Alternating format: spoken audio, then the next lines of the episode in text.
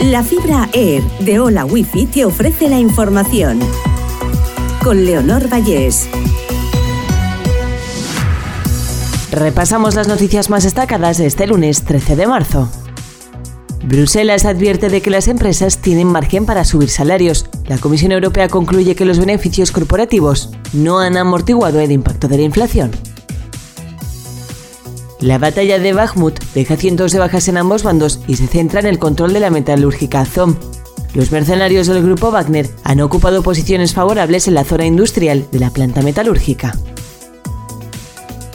Una treintena de desaparecidos al naufragar un barco con migrantes en el Mediterráneo.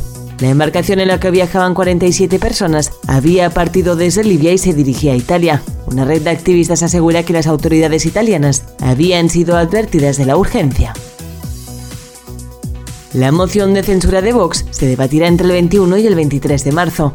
La presidenta del Congreso comunicará este lunes la fecha a Sánchez, a Tamames y al partido Ultra. Los fijos discontinuos se disparan tras la reforma laboral. Ha pasado de ser marginal a más de un 10% de la contratación. Uno de cada tres contratos fijos discontinuos en diciembre de 2022 se encontraba en periodo de inactividad.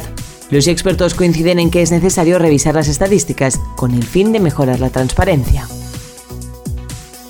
La imprevisible Todo a la vez en todas partes triunfan los Oscar con siete premios, entre ellos Mejor Película y Dirección. Michelle Yeoh gana la estatuilla a la mejor actriz protagonista y Brendan Fraser al mejor actor. La Agencia Estatal de Meteorología avanza un cambio drástico del tiempo. El termómetro perderá 10 grados de golpe en la comunidad valenciana. Además, crecerá la nubosidad, sin descartar que las lluvias puedan hacer acto de presencia de cara al próximo fin de semana, durante el 18 y el 19 de marzo. Hola Wi-Fi, velocidades de fibra, vivas donde vivas, te ha ofrecido la información.